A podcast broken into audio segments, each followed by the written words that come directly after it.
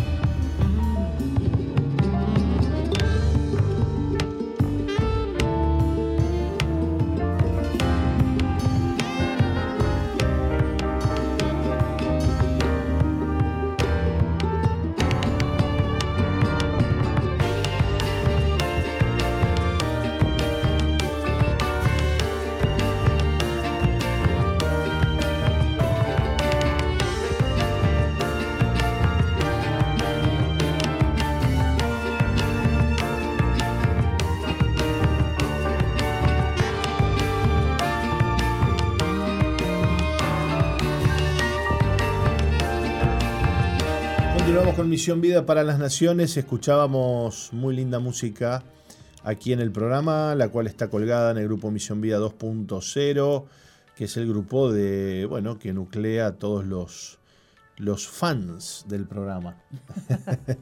o los escuchas que este, son parte de este grupo de amigos ahí en, en Facebook, grupo Misión Vida 2.0. Bueno, muy bien, les recordamos que hoy viernes vamos a tener en nuestra iglesia central una reunión especial que es la reunión unida de pastores e iglesias Culto Unido de Uruguay Oramos por Vos. Uruguay Oramos por Vos es un movimiento de oración que, eh, bueno, eh, reúne, eh, motiva, inspira, eh, a las iglesias y a los pastores y a los miembros de las iglesias a orar por el país. A orar por el país. De hecho, este, los días sábados, eh, Uruguay oramos por vos. No sé si todos, pero este, hay sábados que nos reunimos los pastores a, orar por Uruguay, a tener un tiempo especial de oración donde se comparte una palabra y se ora por Uruguay, por las necesidades, por los pastores, por las iglesias y bendecimos a las autoridades. Y bueno, hoy nos toca recibir a nosotros, como Iglesia Misión Vida, a este, los que formamos parte de Uruguay Oramos por Vos, pastores, iglesias y líderes para tener este culto unido especial. ¿eh? Em, dos cosas. Em, qué lindo que poder ver a todos los pastores que en realidad son la cobertura de las, de las iglesias, denominaciones que tienen los pastores, ¿no? Em, ayer hablando con una hermana que está uruguaya, que, que está radicada en Brasil, decía de que eh, con todo este tema de las elecciones de Brasil que va a haber ahora en octubre, y hablando del tema de, bueno, de Bolsonaro, que es una persona cristiana, creyente, y su esposa también, que oran mucho, ¿no? Por la nación, que reúnen gente así de oración, que reúnen gente que, tienen así grupos de pastores donde se juntan para orar, ¿no? Y eh, ella me decía la guerra espiritual que está viviendo, que está viviendo en Brasil en este momento, porque hay muchas iglesias orando por, por todo este tema de Brasil, por las elecciones y para que, bueno, Brasil sea bendecida, para que, bueno, eh, haya un, buen legislador, ¿no? Entonces, este, eh, qué lindo, voy al hecho de que qué lindo que los pastores estén orando, intercediendo por, por la nación, que estén todos unidos, que estén todos juntos intercediendo por la nación. Eh, hablando también del tema de la reina Isabel que falleció ayer. Sí yo pensaba, digo, cómo en, los noticieros decía, eh, ha quedado huérfano eh, de su reina Inglaterra, ¿no? Y, sí, porque ella es la cobertura, realmente es la cobertura de, toda esa, esa, tierra, del reinado que, estaba, eh, que, ella lideraba. Y, yo pensaba, digo, qué, qué triste, ¿no? porque en realidad ella ha sido una, una persona, como dicen, muy longeva y, la gente quedó muy triste al saber que, bueno, que quedaron desprovistos de, su reina, ¿no? Y yo pensaba, ¿cómo, qué feo nosotros quedarnos sin el rey, sin Dios, ¿no? Sin, sin tener a Dios y sin la bendición del Señor. Entonces... Y se habla tanto de, Roca, se habla tanto de la reina este, Isabel y, tan mal, ¿no? Mm. Este, estaba escuchando un, un programa, programa medio de poca monta ahí, pero aparecía el, conductor del programa insultando y, abriendo una, botella de champán celebrando la muerte de la, ah, ¿sí? de la reina Isabel. Sí, sí, sí, sí, sí. Hay mucha gente que, bueno, que la, que la ha odiado bastante a esta mujer y que además es una, una figura muy controversial y, y también, creo yo también que tiene mucho que ver con el hecho de que la realeza en general, pero sobre todo la, realeza inglesa, este, guarda un secretismo muy importante, ¿no? Ellos no hablan de, su vida privada, ellos no, no, no, no dan a conocer ningún tema, digamos, las cosas que se saben, se saben porque o se filtraron, o se escaparon, o, alguien las habló que no las tenía que hablar, pero este, entonces se dice de todo de la reina Isabel, que es masona, que es Illuminati, que es este, este, ¿cómo es este? que es una, una, este, ¿cómo es que le dicen? Bueno, no me acuerdo ya, pero de todo, mira, de todo, de todo, es, increíble lo que se habla de ella. Pero bueno, este, hay, hay una nota interesante acerca de la fe de la reina Isabel y de cosas que ella ha dicho acerca de, su fe, ¿no? esta, esta nota, este, que además eh, tiene que ver con el prólogo de un nuevo libro que ha, que ha salido y en el cual ella ha dicho, he sido y sigo siendo muy agradecida con ustedes por sus oraciones y con Dios por su gran amor. Escribió la reina Isabel II y luego termina diciendo, ciertamente he visto su fidelidad. ¿no? Este. Sí, eh, se dice que ella es la cabeza de la, de la iglesia allá en, Inglaterra, ¿no? es, la principal de. Y bueno, em, en realidad ella se dice que es una mujer muy creyente, que sí, como decís vos, fue muy, muy odiada, más, más que nada por el tema de la princesa Lady Di, eh, más la jugaron por eso, ¿no? Bueno, y, es que bien lo que vos dijiste, ¿no? Es, eh, la reina es la, la güera en este caso era la gobernadora suprema de la Iglesia de Inglaterra. Este, bueno, este libro, este libro que, surge o que, o que, se hace a través de tres organizaciones cristianas, una de ellas es Hope, eh, la Sociedad Bíblica y LIC, se unieron para escribir este libro que da a los lectores una visión de las creencias religiosas de la reina Isabel II el libro no será utilizado con fines comerciales, una condición que había que cumplir para que la reina estuviera dispuesta a, este, a escribir ¿no? el prólogo. En el prólogo ella también se refiere a los problemas en Medio Oriente, diciendo que el mundo está viniendo, viviendo el sufrimiento en una escala sin precedentes.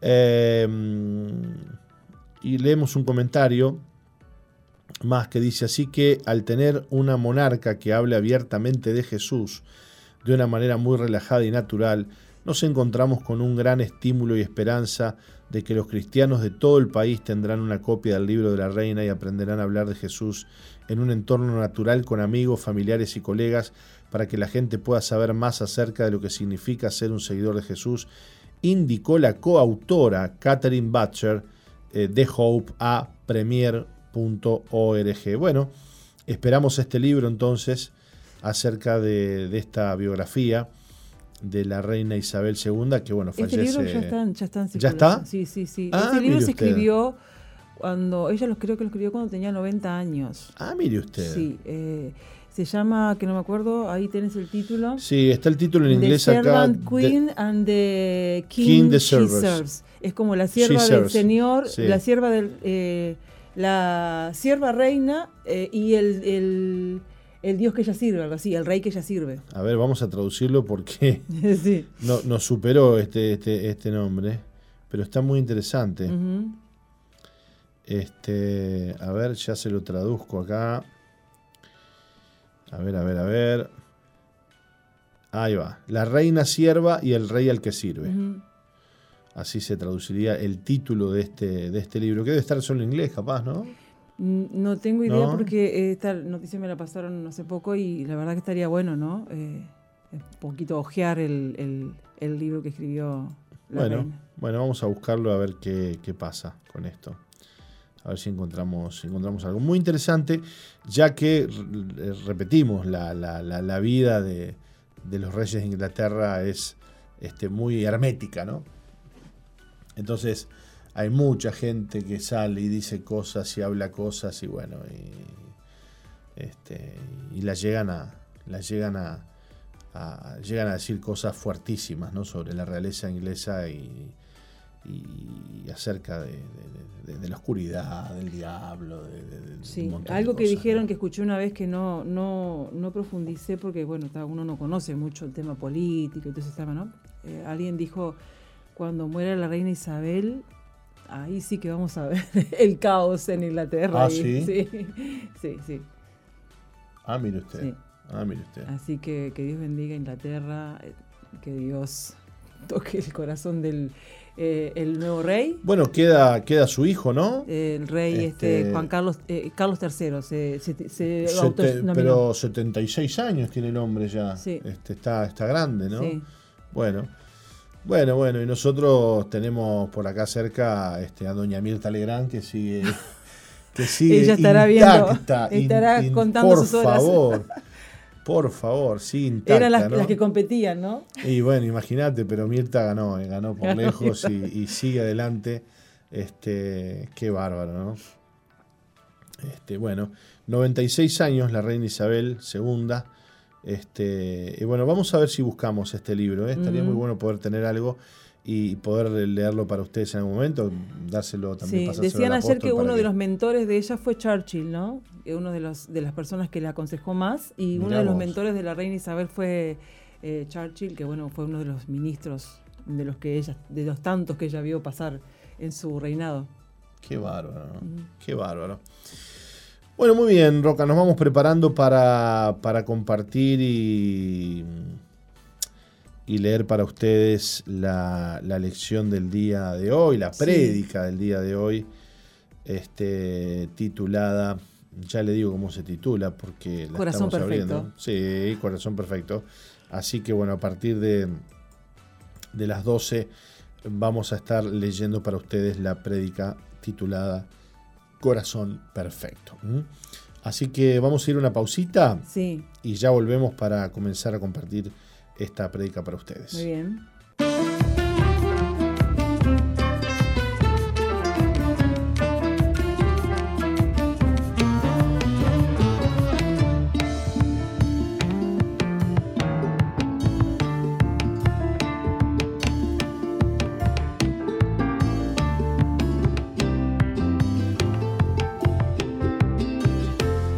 Música, hace tiempo que no escuchábamos a la banda Montreal, ¿eh? me, trajo lindos recuerdos esta, esta música.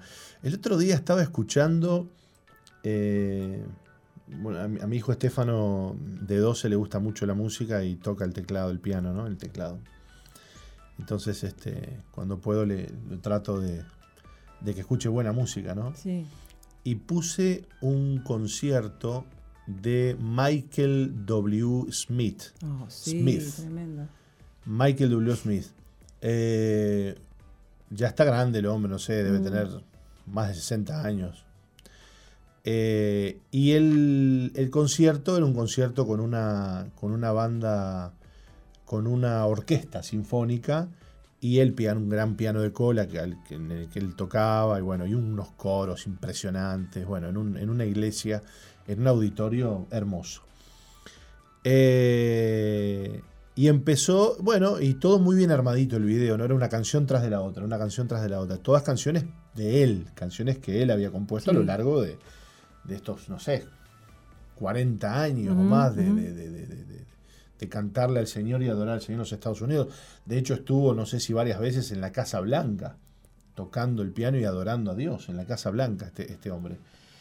Bueno, lo cierto es que, es que quedamos, eh, yo, yo y los que mis hijos estaban ahí escuchando, quedamos impactados de ver y de escuchar canciones que cantamos en español, que las cantan muchos de los, los cantantes que, que escuchamos habitualmente, que son de él.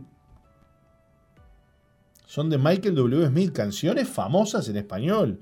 Por decirle algo, hay una canción de, que, que canta esta muchacha brasilera, como es este, este, que vino al campamento, ¿se acuerda? Que canta como una flor por amor en la cruz, ¿eh? Aline Barros, en la cruz diste por amor, ¿se acuerda esa canción? Como flor que alguien pisoteó, Sí. pegaste tú. Sí. Bueno, esa canción es de Michael W. Smith. Mire usted. Sí, sí, sí, sí. Wow, no- Y no sé. todo así, mire, y todo así, una tras de otra. No, pero esta también, sí, también. Ah, eh, El Angus Day. Aleluya. ¿Es de él también? Es de Michael W. Smith. No, no, mire, yo quedé choqueado ahí. Digo, ¿cómo todas estas canciones? Canciones que canta Danilo Montero, Marco Witt, to- todas de Michael W. Smith. Todas. Qué lindo. No, no, impresionante. Yo estaría bueno de repente que capaz que Mauri puede buscar este concierto. Si no, yo se lo mando, capaz que podemos poner un- un- una de esas canciones. Porque realmente eh, impresionante la influencia de este hombre este, en la música cristiana a lo largo de los años. No solamente para, para, para la gente de- de este, de Estados Unidos y, Sí. y que hablan en inglés, sino también para el público hispano y los cristianos hispanos. Ha sido impresionante la influencia y las canciones que ha compuesto este hombre a lo largo de los años. Realmente este, digno de, de- de agradecer a Dios y de, y de admirar este tipo de cosas. ¿no? Bueno, muy bien, vamos a leer para ustedes Corazón Perfecto, esta prédica que compartió nuestro apóstol Jorge Márquez en la iglesia y que hoy nosotros vamos a leer para ustedes. Y dice, tenemos que entender que cristiano no es aquel que conoce la Biblia, que asiste a la iglesia o que ofrenda. Eso no es lo más significativo de un cristiano. Lo más significativo es que hace la voluntad de Dios. He hallado a David, hijo de Isaí, varón conforme a mi corazón, quien hará todo lo que yo quiero, dijo Dios. Hechos 13:22. También dijo, hallé a David mi siervo, lo ungí con mi santa unción. Salmo 89:20. ¿Qué es lo que quiere Dios y qué es lo mejor que le puede pasar a un cristiano? Que haga todo lo que Dios quiere. A ese cristiano, Dios lo va a ungir con su santa unción, y su santa unción incluye poder. Hay una generación de cristianos debilitados, vergonzosos, que ponen excusas, temerosos y que no se animan a nada. Cuando un cristiano pone excusas, lo hace en virtud de dos situaciones. Por ejemplo, puede excusarse por temor. No quiere hacer lo que Dios le ha encomendado porque tiene miedo. No vaya a ser que si hace la voluntad de Dios le vaya mal, o que la familia se burle o lo desprecie. Un creyente débil no cuenta con el poder de Dios y no tiene su respaldo. La otra situación es que es cuando tiene mucho que hacer o tiene muchos planes o tiene problemas personales, familiares, etc. Se ha propuesto lograr determinadas cosas y esas cosas hacen que pase la voluntad de Dios a un segundo plano. Invité al encuentro de hombres que tuvimos en Veraca a un hermano de la iglesia que se ha apartado muchos años y la familia se le ha desmoronado. Le dije que le hacía falta ese encuentro y que Dios le iba a hablar. Él me contestó, qué lástima, la verdad es que lo necesito, pero tengo que trabajar. Le dije que dejara su trabajo de lado, a lo que me respondió que tenía un compromiso. Me dijo, no puedo. En realidad no quería, pero queda feo que diga eso. No podía porque tenía otra prioridad más grande que Dios. Yo creía que la restauración de su familia era una prioridad importante como para dejar el trabajo a un lado e ir a buscar a Dios. Lamentablemente la elección de nuestras prioridades hace que nosotros no seamos personas que hacen la voluntad de Dios. Cuando el Señor encuentra a un hombre o una mujer que hace todo lo que Él quiere, le da a esa persona todo su respaldo, todo su poder y su unción. La persona que sirve a Dios es la que sirve. En 2 de Crónicas 16, 9 leemos, porque los ojos de Jehová contemplan toda la tierra para mostrar su poder a favor de los que tienen corazón perfecto para con Él. Aquel que hace todo lo que Dios quiere tiene un corazón perfecto para con Él. En la Biblia se habla acerca de dos personas importantes que agradaron al Padre y uno es Jesús. Y Dios dijo de él, Este es mi Hijo amado en quien tengo complacencia. ¿Qué tenía de lindo o interesante Jesús? ¿Era su apariencia? Lo que tenía Jesús es que vino a hacer todo lo que el Padre quería, enfatizó Jesús, porque he descendido del cielo no para hacer mi voluntad, sino la voluntad del que me envió. Juan 6:38. Uno de los escritores del Nuevo Testamento dijo, Vosotros sabéis lo que se divulgó por toda Judea, comenzando desde Galilea, después del bautismo que predicó Juan, cómo Dios ungió con el Espíritu Santo y con poder a Jesús de Nazaret, y cómo éste anduvo haciendo bienes y sanando a todos los oprimidos por el diablo, porque Dios estaba con él. Cuando digo que hacemos lo que Dios quiere, significa que andamos haciendo bienes, porque la obra de Dios es hacer el bien. Dios quiere eh, que hagas el bien. Alguien dirá, ¿y qué tiene de malo que yo haga esto o aquello? Entonces el hombre empieza a tratar de definir su propia voluntad, qué es lo bueno que quiere hacer. Hay cristianos que dicen, eso no me gusta, quiero servir a Dios en algo que me gusta. Eso no significa hacer el bien. Hacer el bien es hacer lo que Dios quiere. Es lo que Él quiere y no lo que a ti te parece. ¿Qué es hacer el bien? Los que aman a Dios conocen su corazón. Quien ama a Dios se acerca a Él, por lo tanto se acerca a la luz. Y quien se acerca a la luz ve con claridad y razona mejor. Quien está en luz conoce el corazón de Dios porque el Señor se manifiesta y se revela a quien le busca y le ama, y establece intimidad con esa persona que le busca y le ama. Así que aquel que se acerca a Dios amándole es la persona que está en condiciones de decir, yo sé lo que Dios quiere que haga. No es lo que a ti te parece que está bien o que porque piensas que Dios se va a poner contento por lo que haces. Es saber qué es lo que Él quiere y hacerlo. Eso viene de una relación y una comunión íntima con el Padre. Jesús tuvo esa comunión.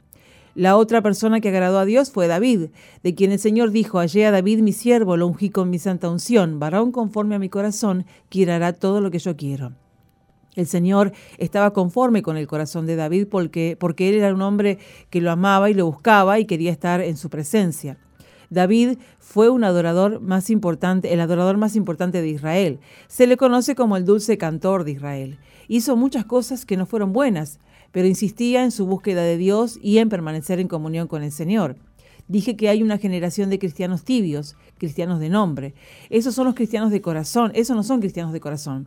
Y Dios hace su obra a través de aquellos que le obedecen. La voluntad de Dios o su obra es lo más importante que se tiene que hacer en la tierra. La voluntad de Dios la hacen las personas respaldadas por Él, personas ungidas y llenas de su poder. El, mundo está mal.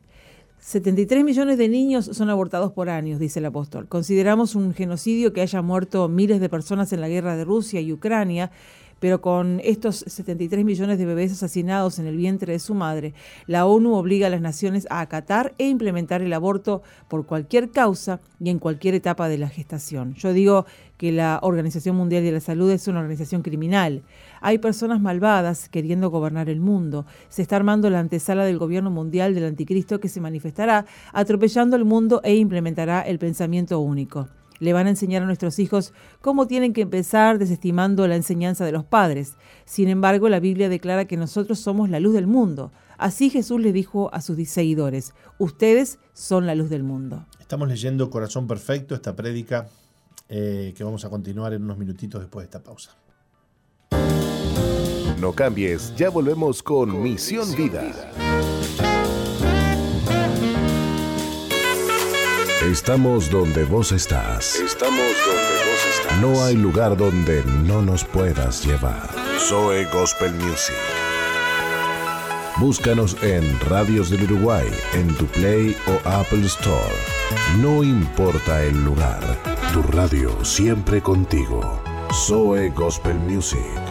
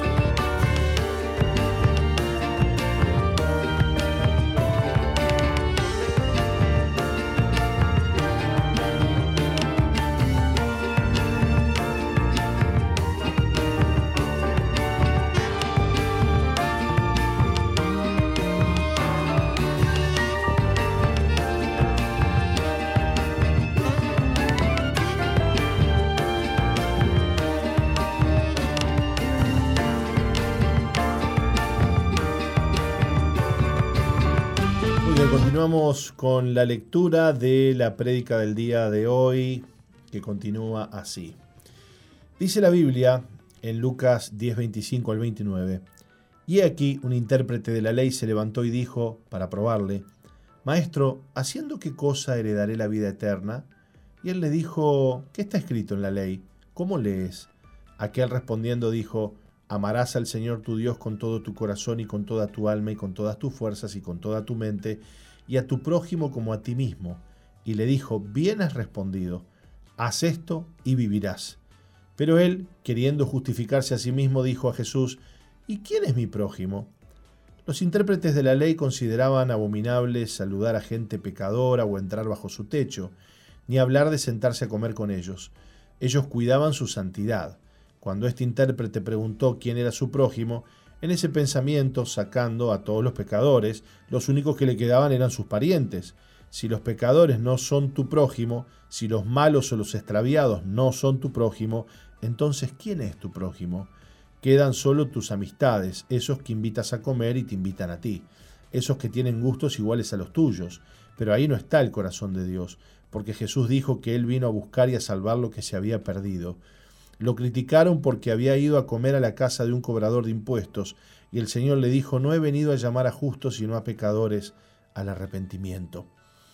La persona que hace la voluntad de Dios es esa que se dedica a hacer las obras de Jesús, se dedica a hacer lo que Dios quiere, y lo que Dios quiere es salvar a los pecadores y llevarlos a su gloria. Si eso no está en tu corazón, te pregunto, ¿qué haces que le agrade a Dios? Algunos se creen que porque no se pelean con nadie ya le agradan a Dios. ¿Quién es mi prójimo? Él dijo, él le dijo el intérprete de la ley. Entonces Jesús le respondió, un hombre descendía de Jerusalén a Jericó y cayó en manos de ladrones, los cuales le despojaron, e hiriéndole se fueron y dejándole medio muerto. Aconteció que descendió un sacerdote por aquel camino y viéndole pasó de largo. Un sacerdote era un hombre consagrado a Dios, no estaba para atender esos asuntos. Me refiero a los sacerdotes de ese entonces. Tal vez tenía muchas cosas que hacer, o le tocó la hora del rezo y no se podía detener, o era justo la hora de hacer la comida kasher. Eh, quizás era la hora de encender las velas del altar. El asunto es que el religioso pasó de largo. Luego Jesús agrega, asimismo un levita llegando a cerca del lugar o cerca del lugar y viéndole, pasó de largo. Los levitas de la tribu de Leví eran los responsables de limpiar el templo, de hacer los panes, digamos que mantenían el orden de la casa de Dios y eran responsables de todo lo que tenía que ver con el culto. Y este también pasó de largo. Entonces, continuó diciendo Jesús, pero un samaritano que iba de camino, vino cerca de él y viéndole, fue movido a misericordia, y acercándose vendó sus heridas, echándoles aceite y vino, y poniéndole en su cabalgadura lo llevó al mesón y cuidó de él. Otro día, al partir, sacó dos denarios y le dio al mesonero y le dijo, cuídamele, y todo lo que gastes de más yo te lo pagaré cuando regrese. ¿Quién pues de estos tres te parece que fue el prójimo del que cayó en manos de los ladrones? Él dijo, el que usó de misericordia con él. Entonces Jesús le dijo, ve y haz tú lo mismo. Cuando escuchamos el término samaritano nos hacemos la idea de que es una persona buena. Un samaritano no era una persona buena, sino que era un idólatra. Un samaritano es nativo de Samaria y esta fue una ciudad contaminada por la idolatría. Creían en Dios, pero ejercían la idolatría, por lo que para el pueblo judío ellos eran considerados inmundos. Cuando los judíos tenían la necesidad de ir a la tierra del norte no pasaban por Samaria, sino que se desviaban para no toparse con los samaritanos. Por eso los discípulos de Jesús se sorprendieron al verlo hablar con una mujer samaritana. La Biblia dice que le era necesario a Jesús pasar por Samaria, y allí se encontró con una mujer pecadora junto a un pozo de agua y le pidió de beber. Esa mujer había tenido cinco maridos y Jesús le dijo que el que ahora tenía no era su marido, una mujer pecadora. Por supuesto que como en todos lados hay gente buena, en Samaria también pero para los judíos eran personas abominables, y es por eso que los discípulos se admiraron de que Jesús hablara con una mujer samaritana. Hablar con un hombre estaba mal, hablar con una mujer era peor. Era muy raro ver un samaritano en tierra de Judá, entre Jericó y Jerusalén, porque era tierra de gente santa.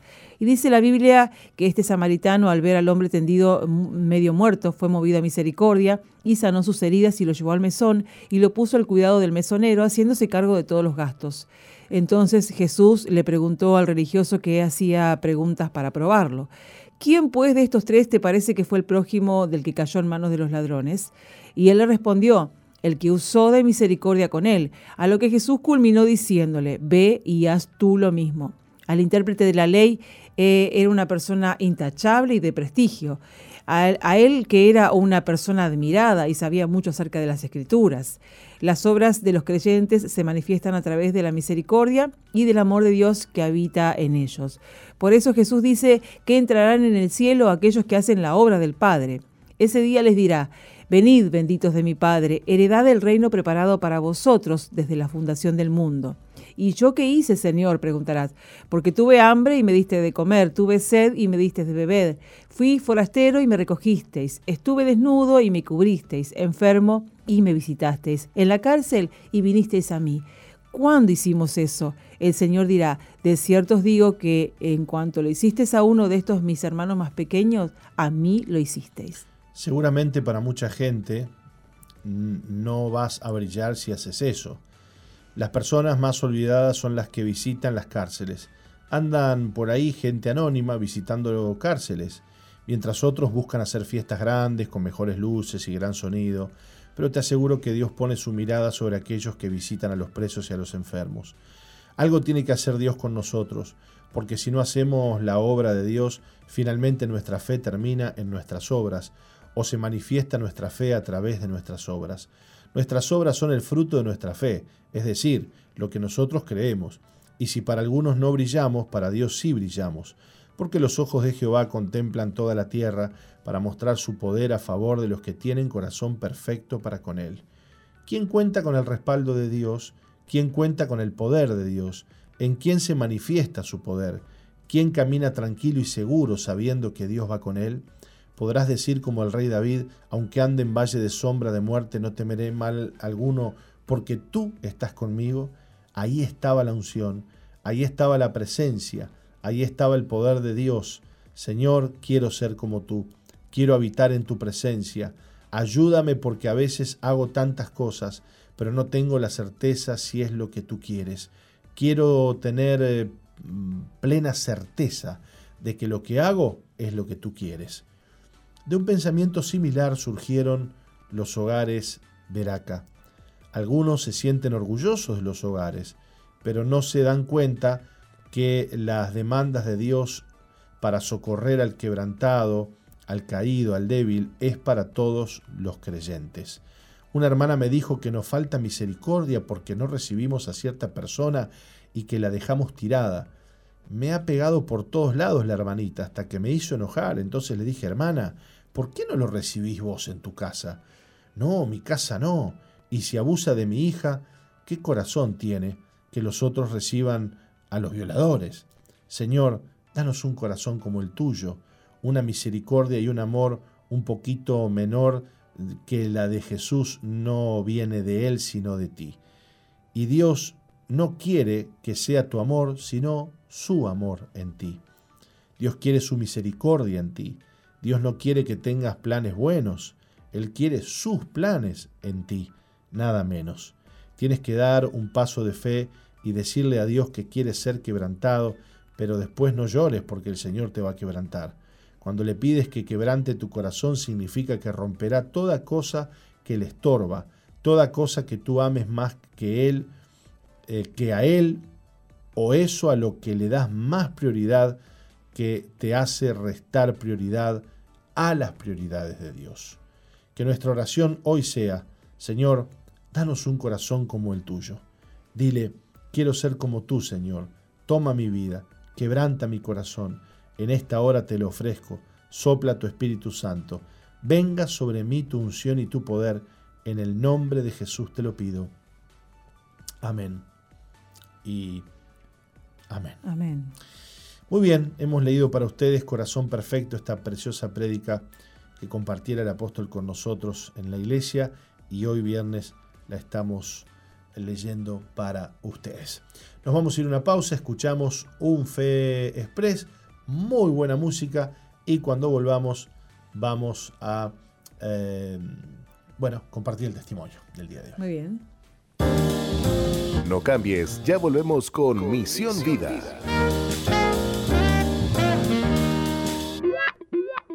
Sigue al apóstol Jorge Márquez en su fanpage en Facebook, Jorge Márquez.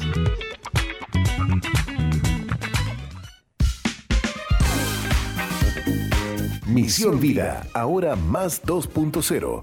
Interactúa con nosotros en la red, en Facebook, Misión Vida 2.0 o ingresa en nuestro website www.misionvida.org. Ahora, más 2.0.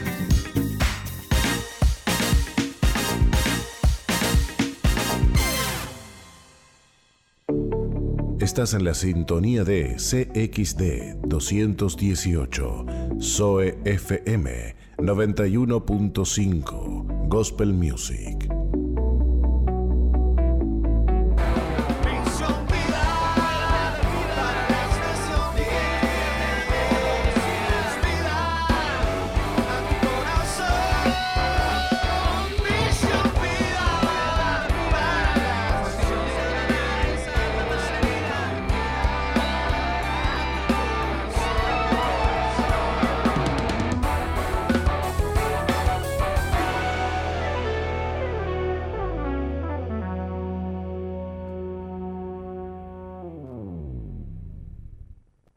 Todo esto que está aquí vino de una explosión, perdóname, tu abuela.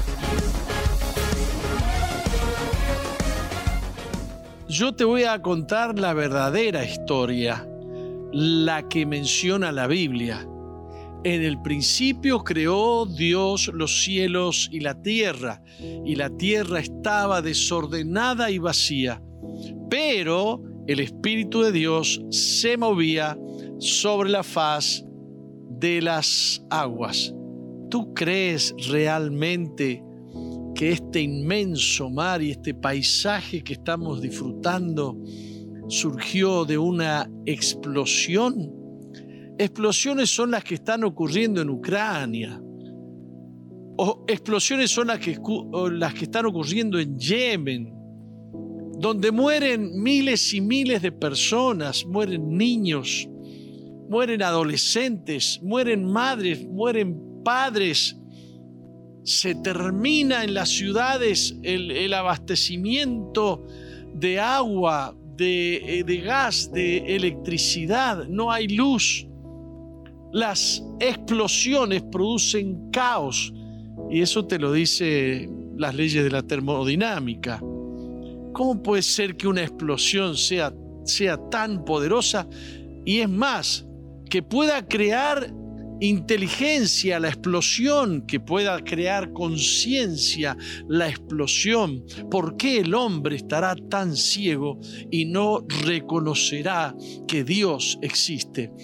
¿Por qué el hombre no quiere reconocer que Dios tiene planes y que tiene propósitos con el ser humano?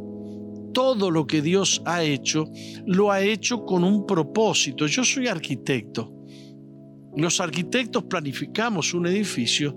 Imagínate vos que si quiero hacer un hospital, tengo que prever distintos tipos de salas, un ingreso, una emergencia. Tengo que pensar. Para pensar, eh, eh, eh, pienso y diseño. El mundo y el universo está lleno de diseño. Y en el diseño hay pensamiento y hay inteligencia. ¿Por qué le costará al hombre tanto reconocer que hay un Dios inteligente, sabio, poderoso para crear todo lo que existe? En la Biblia Dios dice que el cielo y la tierra y los hombres y todo lo que hay sobre la faz de la tierra le pertenecen a Dios. Dios ha hecho todo. Tendrías que preguntarle a Dios para qué estás en el planeta Tierra, porque hay personas que viven en el planeta Tierra eh, y no entienden ni para qué están.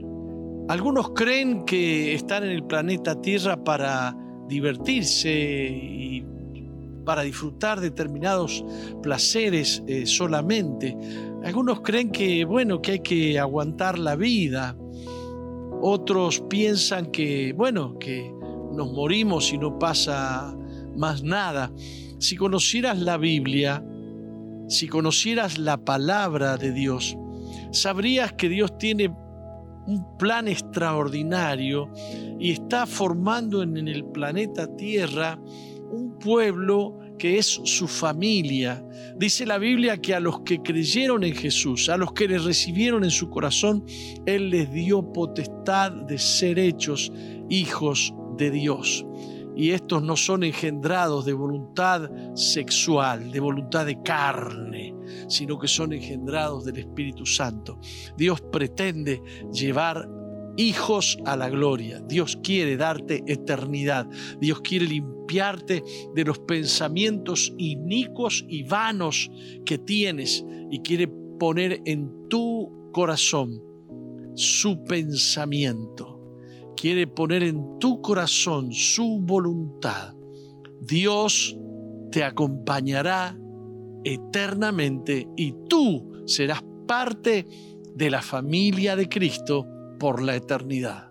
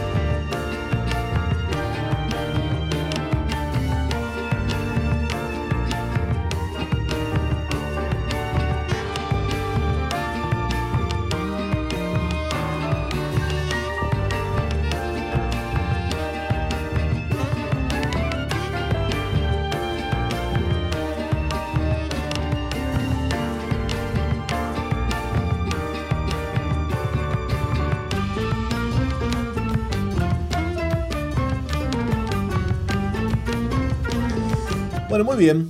Eh, ahora sí vamos a tener con nosotros a Rocío Núñez. Ella tiene 15 años y nos va a contar hoy cómo Dios le ha librado del abuso, del rechazo, de la confusión en su identidad sexual. ¿eh?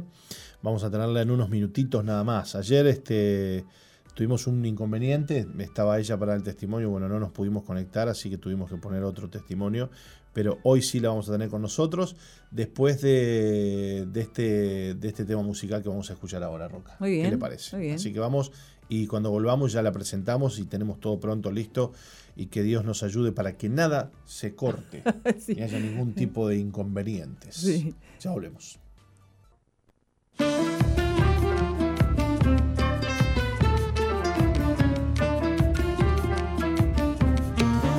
Muy bien, ahora sí recibimos desde la ciudad de Salto a Rocío Núñez. ¿Cómo estás, Rocío? Bienvenida.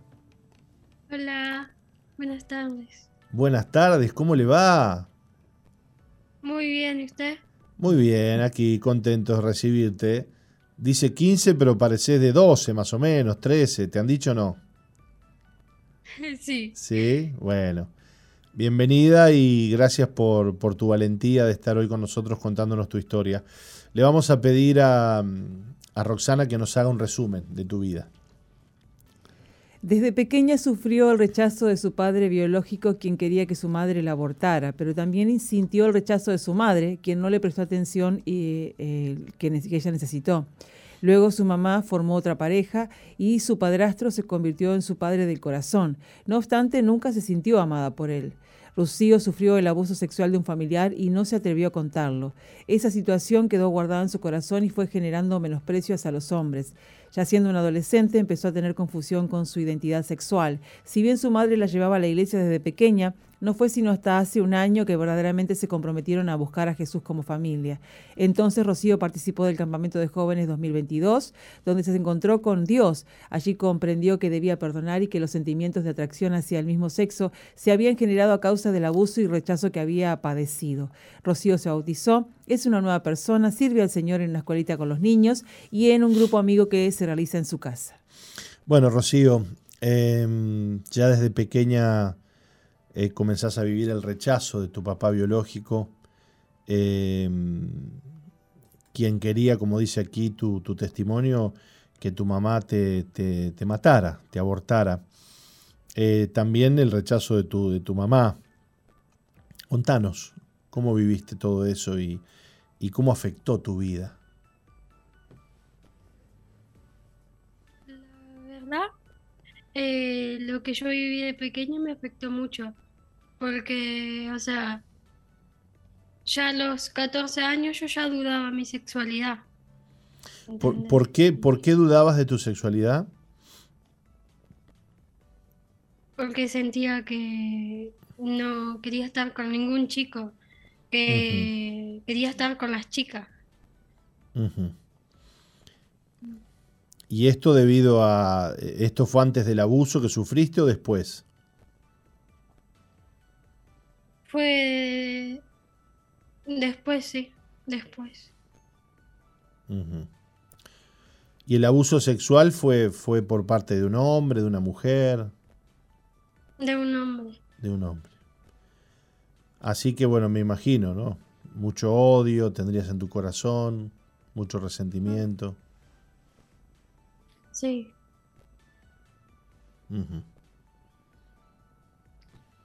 Dice que empezaste a, tener como menosprecio hacia los hombres, a tener resentimiento. Contanos un poquito. O sea, yo tenía miedo de que, ta, de enamorarme de un hombre y él me quiera solo para hacer cosas feas y entonces salí para el otro lado. Mirá qué fuerte lo que estás diciendo, ¿no? Eh, eh, digamos que la, gente que está a favor de, la homosexualidad nos quiere vender la idea de que, bueno, la gente, las personas nacen así. Y, vos nos estás contando hoy qué, intrincado, qué, qué, vueltas puede dar por la cabeza de una persona un abuso, qué, qué, nudos, ¿no? qué, laberintos puede generar, al punto de que vos nos estás contando que por el abuso que sufriste, empezaste a tener miedo de, de mm. bueno, de que te gustara algún hombre porque podía pasar que te volvieran a lastimar como te lastimaron. Entonces dijiste, bueno, con un hombre no, con una chica sí.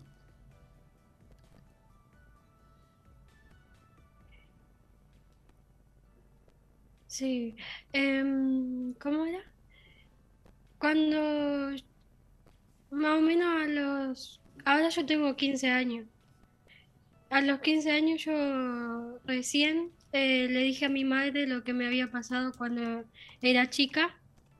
Y ahí mi madre ya sabía mi sexualidad, ¿no? Entonces ahí ella se dio cuenta lo que yo había pasado de chica y por qué yo eh, era así, o sea, por qué mi orientación sexual era así. Entendió todo.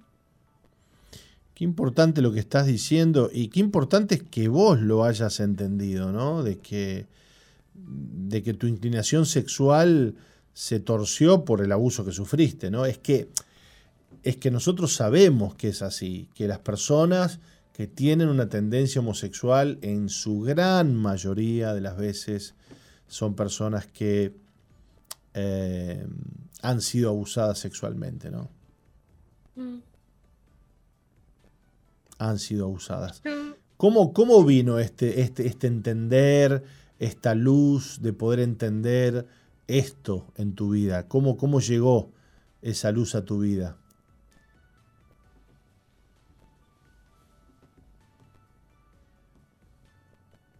Em, ¿Me escuchaste? sí, sí. Em, o sea, yo a los 15 años, eh, ahora que tengo 15, fui al campamento cristiano, campamento juvenil. Viniste a ver acá, digamos. Sí, vine, fue, fui a Veraca. Ujú. Eh, ahí hablaron mucho de la sexualidad y todo eso. De... O sea, un doctor habló de eso, Sí. ¿no? Y yo estaba totalmente confundida, ¿no? Y ahí me llegó ese... Me llegó como, como que me cayó una pista. Leche. Te cayó la ficha, digamos. Sí. Y ahí em, se me vinieron pensamientos, pensamientos, pensamientos a la cabeza. Eh, pasó una semana, no. Yo llegué a mi casa y, y voy y digo, ¿será que todo lo que me- pasó, porque yo ya lo tenía en la cabeza igual, ¿será que todo lo que me pasó será que yo llegué a, a dudar mi sexualidad por todo lo que me pasó? Y yo me hacía esa pregunta, todos los días me hacía. Sí. Y hasta que llegó un día que le dije a mi madre, ¿no? Mi madre me creyó, me abrazó, pero lo bueno fue que me creyó. Qué lindo. ¿Y cómo, cómo conociste a Jesús? Porque esta obra, esta, esta obra hermosa que ha sucedido en tu vida, eh, Rocío, es, es la obra de Dios, ¿no? Es la obra de Jesús en tu vida. ¿Cómo conociste al Señor? Mira, yo mi primer encuentro lo tuve en el campamento juvenil. Ahí fue mi primer encuentro con él. Fue un viernes, fue unos días antes de irnos para Salto. eh, ahí yo tuve mi encuentro Ajá. y lo tuve dos veces. Lo tuve en el templo y en la en la carpa. Ahí te encontraste con el Señor Sí, y cambió tu me vida. tocó. Sí, Qué lindo. Qué lindo es saber que aquellos jóvenes que tienen alguna, alguna duda con su identidad sexual, alguna lucha por causa de lo que han vivido, de las vivencias, sepan que cuánto les ama el Señor, ¿no? Porque una de las cosas que, que muchas veces viven los chicos que tienen estas dudas internas eh, es mucha soledad, mucho rechazo, mucha tristeza. Y, algo que queremos dejar bien en claro es, número uno, Dios les ama mucho. Número dos, nosotros, la iglesia, les ama mucho. Y, y Dios les quiere dar paz y les quiere bendecir y mostrar la luz, porque una de las cosas, una de las cosas que genera esta confusión es mucha turbación, mucha tristeza. Y qué lindo es cuando el, el- el- chico, el joven, la persona puede ver la, la luz de Dios, como le pasó a Rocío, ¿no? Que pudo ver la realidad, la luz, pudo entender por qué le pasaba lo que le pasaba. Y, y Rocío, contanos, ahora que has visto, que has entendido, que el Señor te ha perdonado, bueno, ¿pudiste vos perdonar a tu mamá, a tu papá, a las personas que abusaron de vos? ¿A, a esta persona que abusó de vos? sí, sí, las pude perdonar. Em, también sentí que, que Dios me perdonó a mí también. Claro. Porque a lo que yo, o sea, nunca gusté de, de las chicas, yo te- era como un sentimiento que tenía, pero cuando estaba con ella yo no sentía amor, ¿entendés? Entonces era como que miraba a los chicos y miraba a la chica que tenía al lado mío. Claro. Bueno, todo eso era parte de la confusión que había dentro tuyo, ¿no? Y, y, qué lindo saber que hoy Dios ya te perdonó, te sanó y, estás libre de todo eso y, las cosas se han, se han acomodado adentro tuyo, ¿no? Sí. Qué lindo. Bueno, y, sonreís ahora porque estás muy nerviosa ahí delante del micrófono. Pobrecita, bonita ella. Bueno, Rocío, te vamos a mandar un abrazo. Gracias por contarnos tu historia, tu testimonio y, yo sé que, que, este testimonio que vos tenés eh, va a ser de mucha ayuda y de mucha bendición para, para muchos jóvenes. ¿eh?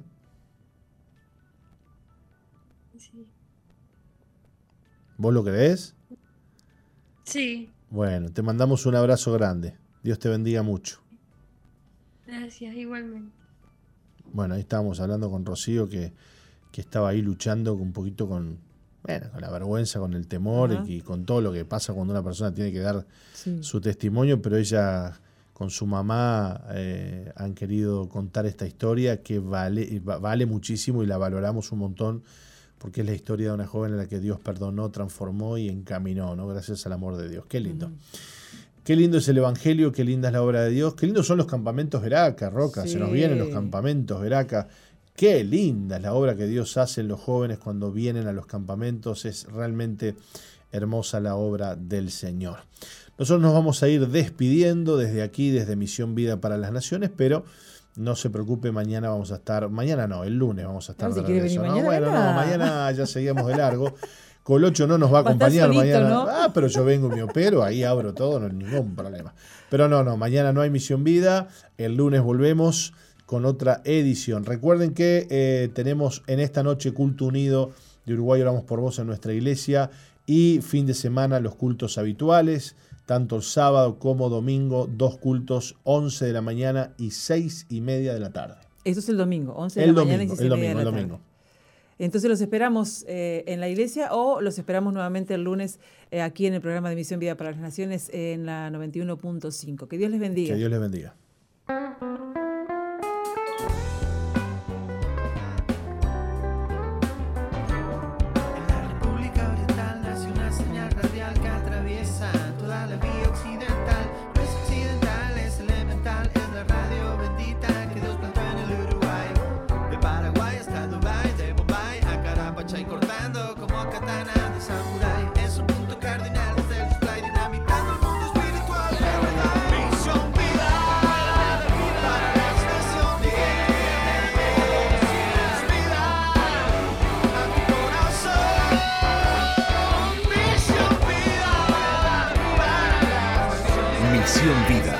Iglesia que Dios plantó en Uruguay para que juntos alcancemos lo imposible, presentó su programa exclusivo que conduce el apóstol Jorge Márquez.